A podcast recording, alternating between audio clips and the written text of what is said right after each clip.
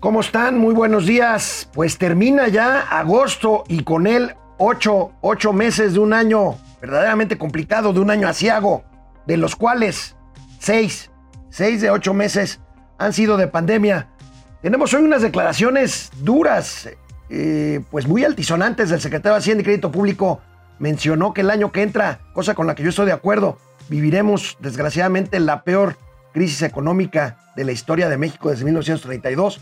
El presidente de la República contestó hoy, hoy en la mañanera, a lo dicho por su secretario de Hacienda. En fin, empezamos la semana, mañana empezaremos mes de septiembre, mañana es el segundo informe de gobierno. Bueno, van como siete, pero el segundo informe correspondiente al inicio de la nueva legislatura del Congreso de la Unión y empezamos así hoy Momento Financiero. Esto es Momento Financiero. El espacio en el que todos podemos hablar. Balanza comercial. Inflación. Evaluación. Tasas de interés. Momento Financiero. El análisis económico más claro. Objetivo y divertido de Internet. Sin tanto choro. Sí. Y como les gusta. Peladito y a la boca. ¡Órale!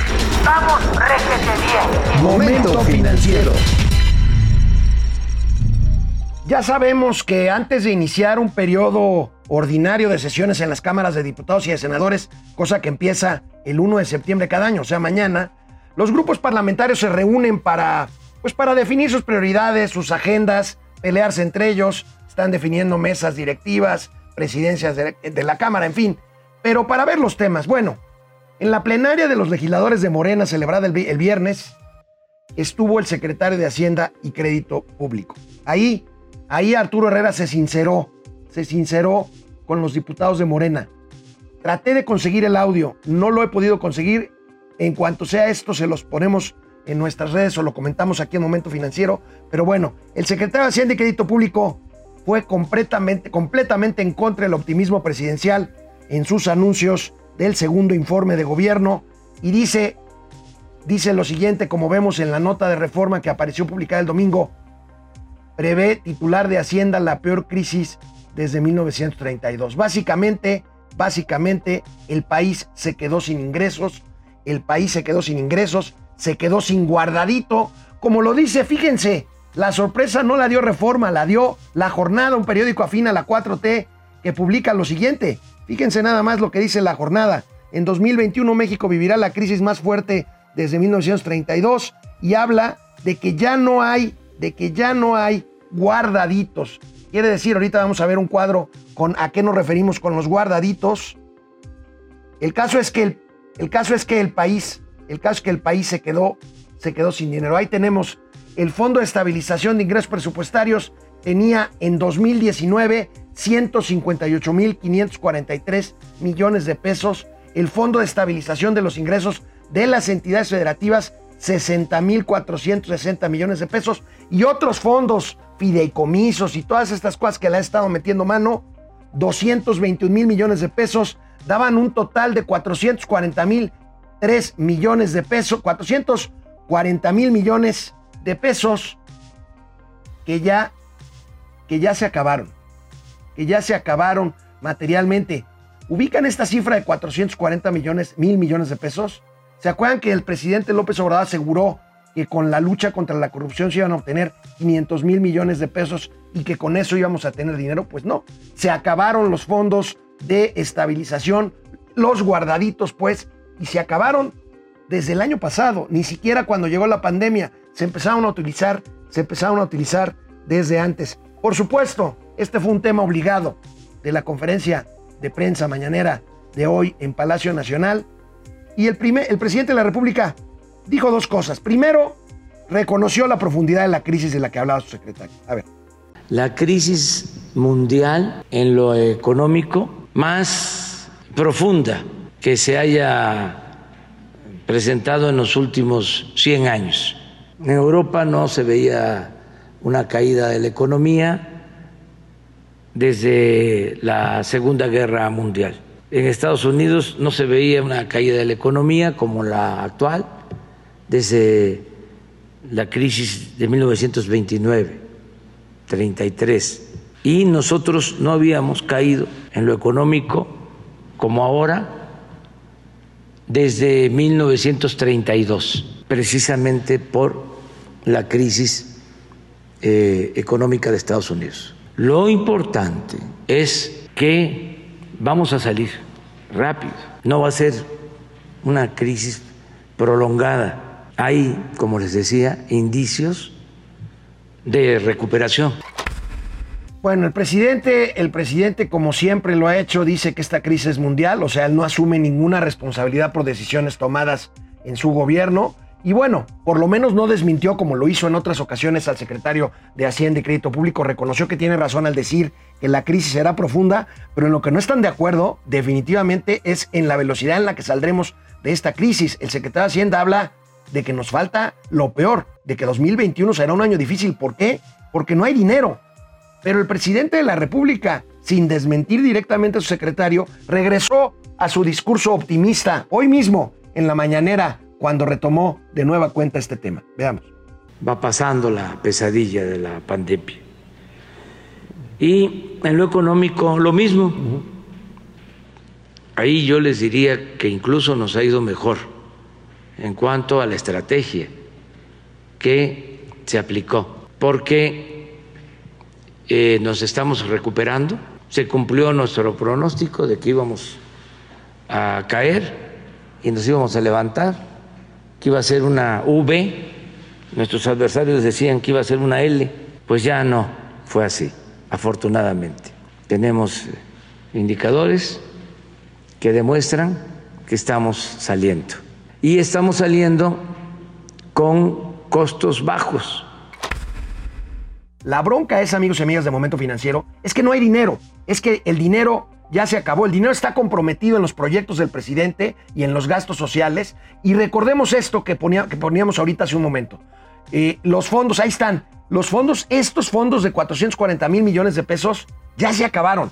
Y eran fondos para una situación de emergencia como la que estamos viviendo y como la que viviremos el próximo año. Estos fondos se agotaron, simplemente se agotaron. Y ahorita más adelante vamos a ver en el reporte de las finanzas públicas de Hacienda, los ingresos han caído y seguirán cayendo. Entonces, el problema que tiene el gobierno mexicano es un problema grave de liquidez y al que nos enfrentaremos en el 2021 tal y como lo dijo el presidente, el presidente de la República. Ahorita, pues regresaremos a ver los promocionales del informe que es mañana, que sigue siendo, sigue siendo el presidente optimista o que se niega a ver la realidad en materia económica. Por lo pronto, vamos a una pausa, regresamos, canal 76 de Easy, de lunes a viernes, 4 de la tarde, y en Spotify Economía, Negocios y Finanzas, para que todo el mundo, como Arturo Herrera, les entendamos. Mientras esto sucede, el presidente de la República ha seguido subiendo mensajes promocionales, pues spots de 30 segundos sobre su segundo informe de gobierno que rendirá mañana a las 9 de la mañana ahí en Palacio Nacional. En materia económica vamos a ver, vamos a ver dos spots que subió este fin de semana, dos mensajes de 30 segundos. El primero sobre la relación de los empresarios con el presidente de la República, que bueno, pues ustedes dirán, ahorita lo comentamos. Es buena la relación con los empresarios de México. Conseguimos juntos el nuevo tratado con Estados Unidos y con Canadá. También se mejoraron los salarios y aceptaron los empresarios que sean mejores las pensiones para los trabajadores que se jubilen. Estamos a favor de los hombres de negocio y de las ganancias razonables. Estamos en contra de la corrupción, que se entienda bien. ¿A qué se referirá el presidente con ganancias razonables? Yo estoy de acuerdo con él con el tema de la distribución del ingreso, hay que mejorarlo, pero ¿quién define cuándo son ganancias racionales o no? Aquí radica el punto de la confianza por la que los empresarios no tienen, la verdad sea dicha, una buena relación, por lo menos la mayoría de ellos, con el presidente de la República. Y sobre el principal obstáculo, justamente que han señalado los empresarios, que nos tiene donde nos tiene en materia de que no no hay inversión, precisamente la inversión privada, incluso la inversión pública, aunque ahorita vamos a ver unos datos interesantes, está este spot del informe también. Además del apoyo a la gente de manera directa y en especial a los más pobres, estamos construyendo obras muy importantes, el tren Maya, la refinería de Dos Bocas, las obras del Istmo de Tehuantepec, el aeropuerto Felipe Ángeles, estas cuatro obras significan crear 150 mil empleos este año. Es justicia con progreso. La transformación va. Se me hace mínimo si tomamos en cuenta dos cosas. Los empleos que se han perdido, que en formales van un millón y medio, más o menos, eh, por la pandemia, o los que prometió generar el presidente López Obrador en los primeros días de la pandemia, cuando decían que iba a ser como una gripita o como la influenza H1N1, prometió dos millones, dos millones de empleos, dos millones de empleos. Entonces, ya vamos como en menos un millón 850 mil, con estos 150 mil que supuestamente van a surgir de estas, de estas obras. Y mientras tanto, mientras tanto, amigos y amigas, como corresponde a cada fin de mes, la Secretaría de Hacienda y Crédito Público difundió su informe mensual de finanzas públicas. Los ingresos tributarios, y aquí es donde se basa el secretario de Hacienda para alertar que viene un año muy complicado, los ingresos tributarios, o sea, los ingresos captados por impuestos, pues en enero-julio cayeron por primera vez en ocho años. Bajaron un 0.8% en los primeros siete meses del año. El impuesto sobre la renta subió 1.2% y el IVA cayó 3.7%. El IEPS, este eh, eh, impuesto especial, 3.5% negativo. Y los impuestos a importaciones, que tiene que ver con los datos de balanza comercial que les hemos dado aquí, menos 16.1%. Pero veamos concretamente el impuesto que se refiere al consumo y por lo tanto a una crisis que estamos viviendo en el consumo, por supuesto. Claramente, ¿cuánto ha bajado el IVA al mes, un mes de julio en términos anualizados?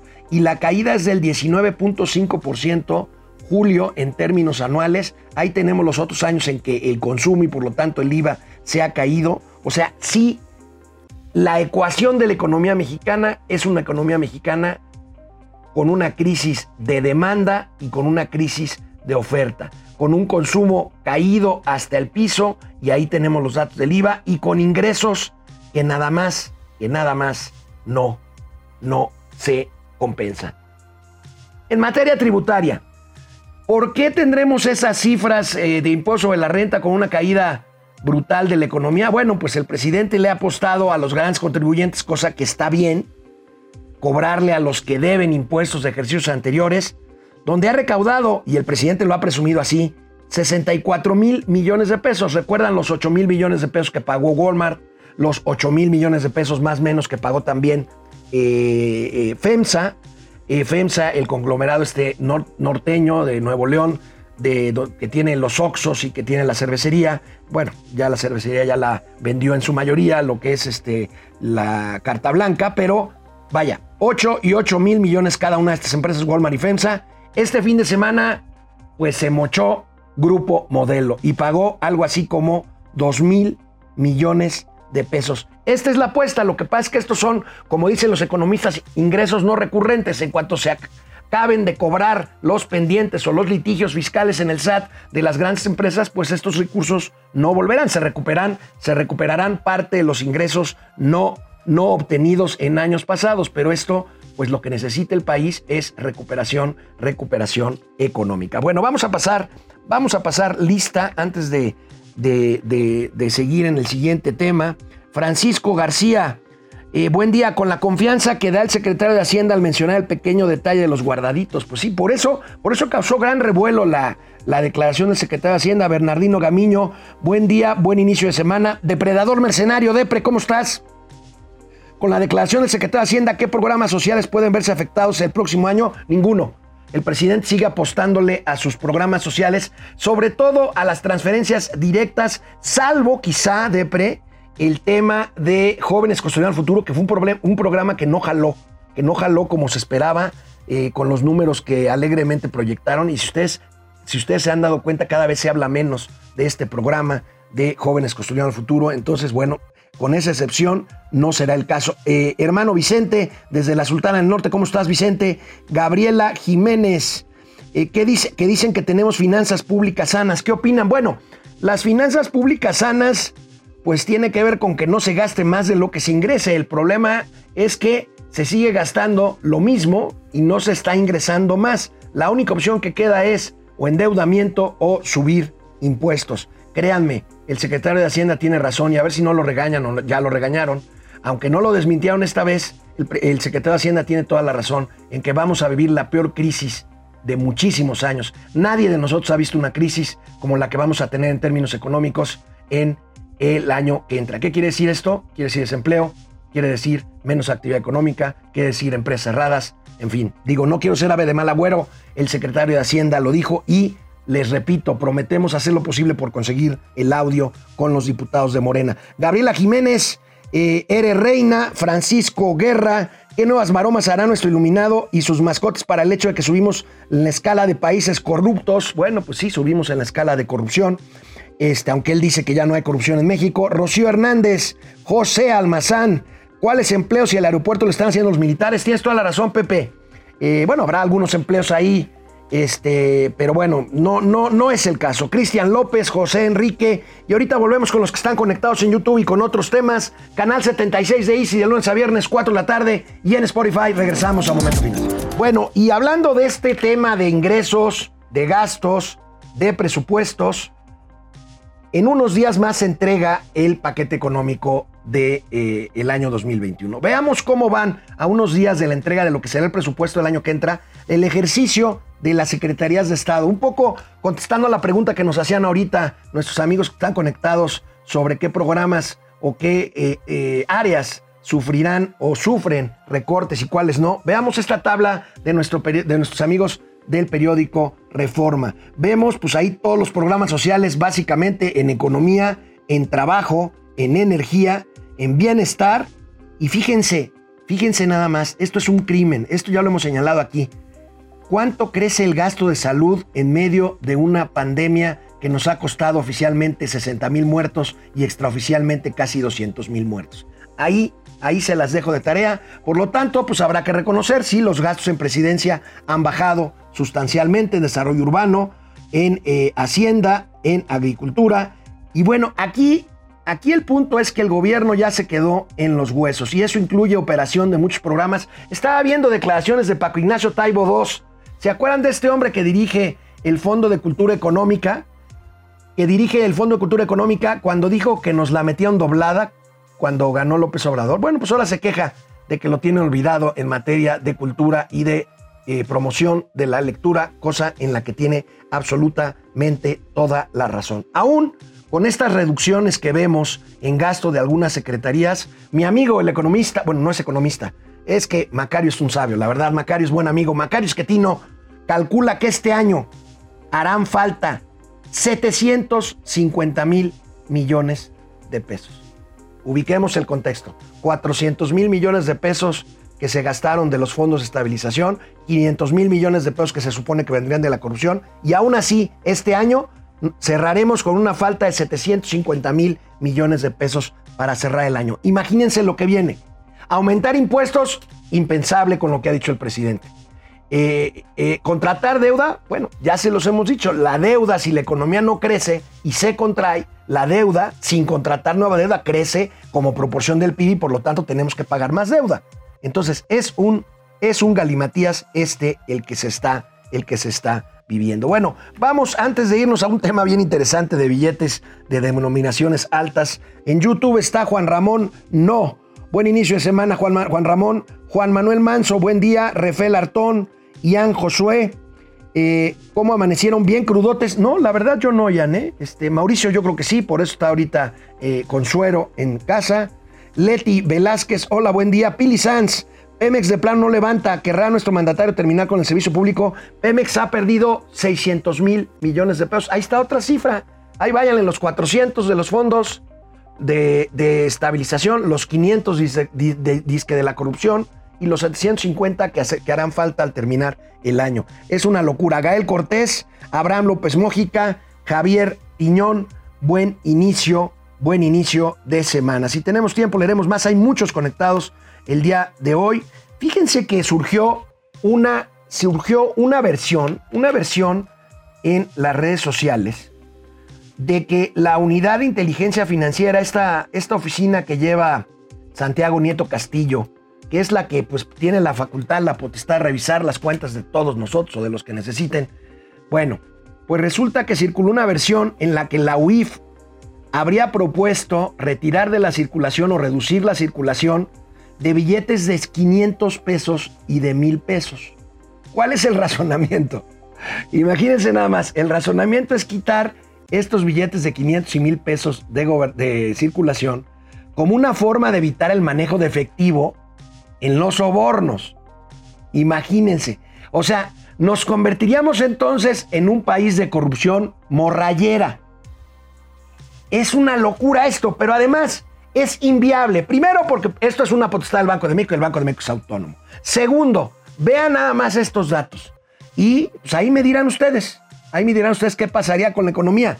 La inmensa mayoría del circulante está en billetes de denominación de 500 pesos. Pues aunque nos sintamos pobres, pues cualquiera de repente traemos ahí un billetito de 500. Fíjense cómo están los demás.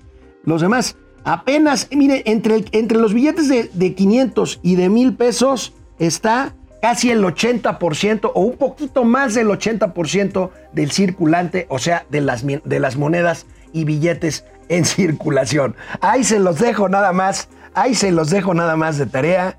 Esto es, esto es verdaderamente pues otra de las ocurrencias que suelen leerse y escucharse por aquí en tiempos, en tiempos de la 4 de la 4T. José Almazán Mendiola también anda por ahí. Eh, nada más los invito a los tamales para extorsionarlos. Se, se refiere a la cena aquella en la que el presidente de la República invitó a los empresarios a comer tamales de chipilín para invitarlos a mocharse con la rifa del avión. Por cierto, cada vez circulan más quejas de que en las dependencias públicas, fundamentalmente en el gobierno de la Ciudad de México, en secretarías de Estado, en las comisiones reguladoras del sistema financiero, pues están literalmente obligando a los empleados, a los burócratas, a mocharse con un cachito, si eres empleado, eh, digamos, de los más eh, modestos que hay en el organigrama, o mientras vaya uno subiendo de cargo, dos, tres o hasta cinco cachitos. Híjole, ¿se acuerdan que les pidieron, bueno, ¿se acuerdan que les bajaron el sueldo? ¿Se acuerdan que luego les pidieron una aportación para apoyar al gobierno en la materia de la, en materia de la pandemia? Pues ahora les están pidiendo que se mochen, que se mochen con el billete presupuestal. Se pagan justos por pecadores y bueno, entre las subsecretarías eliminadas, porque insisto, están acabando con el gobierno, está planeación y política turística de sector, empleo y productividad laboral, de trabajo y previsión social, de Comunicaciones y Desarrollo Tecnológico, aquí lo dimos a conocer, de la SCT, de Gestión para la Protección Ambiental de Semarnat, de América del Norte, la, la, subsecretaría tan importante de América del Norte en Relaciones Exteriores, de Ingresos de Hacienda, que básicamente no tiene titular desde inicio de esta, de esta administración. Gabriel Llorio asumió como subsecretario de Hacienda esta parte de ingresos, y también la de Integración y Desarrollo de Salud y de Gobierno de la Secretaría de gobernación. Pues bueno, pues no sé si ustedes ya compraron su billetito. Eh, mañana le preguntaremos a Mauricio, creo que andaba haciendo ahí una, una, una vaquita para ver. El caso es que, fíjense nada más, la rifa de un avión, que no se va a rifar el avión, o sea, la rifa de un avión que no es avión, y son, ¿cuántos premios son? Son 100 premios de 20 millones de pesos cada uno, en fin. Por ahí el embajador de Estados Unidos en México ya había dicho, ¿qué voy a hacer con 20 millones de pesos? Bueno, pues le hizo el caldo gordo al presidente del país donde trabaja. En fin, mañana, mañana ya será martes, mañana es día de informe de gobierno. Tendremos aquí lo que haya dicho el presidente de la República en su segundo informe de gobierno en materia económica y aquí estará con nosotros ya Mauricio Flores, espero. Nos vemos mañana martes.